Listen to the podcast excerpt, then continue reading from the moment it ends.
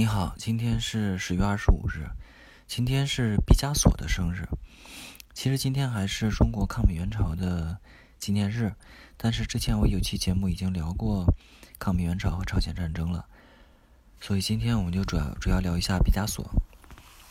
那毕加索呢，被称为是二十世纪最伟大的画家，没有之一。那他这一生呢，探索过很多不同的艺术风格。如果很细分的话，会分非常多的时期，但是笼统的话呢，它主要分三个时期。首先啊，这三个时期就是蓝色时期、粉红色时期和这个呃立体主义时期。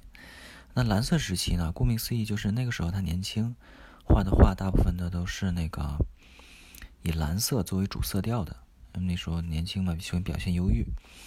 之后呢，他遇到女朋友，然后就跟女朋友同居。然后他的这那个时候的画就开始改变色调了，改变成以粉红色为主，呃，所以那段时期他的作品都变得比较的温暖，呃，也被称为是玫瑰时期。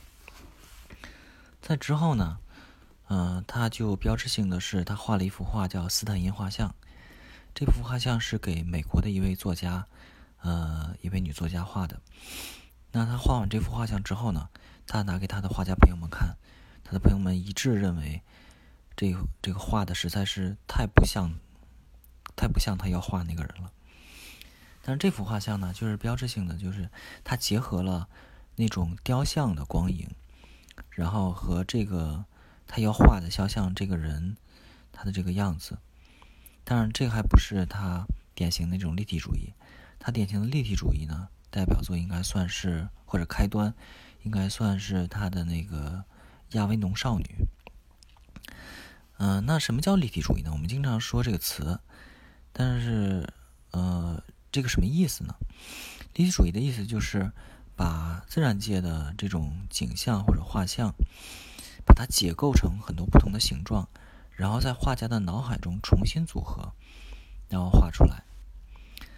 呃，如果提到这种立体主义的话，我们不得不提一下当时这些画家们的处境。在达芬奇那个时代，呃，什么是好的画家呢？就是你画的特别的像，他们就通过透视，通过几何学的原理，还通过光影上面的模仿，然后尽量把你画作画特别逼真。谁画的越逼真，谁就是越伟大的画家。但是之后呢，就出现了投影啊、小孔成像啊这类的技术，在之后还出现了照相机。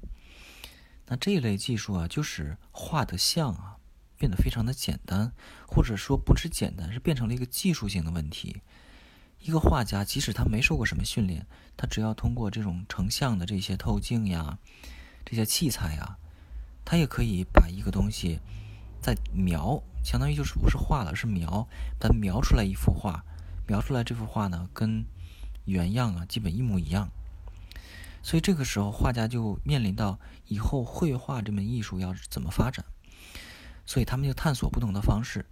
这些探索里面最成功的两派呢，一派就是印象派，一派就是立体主义。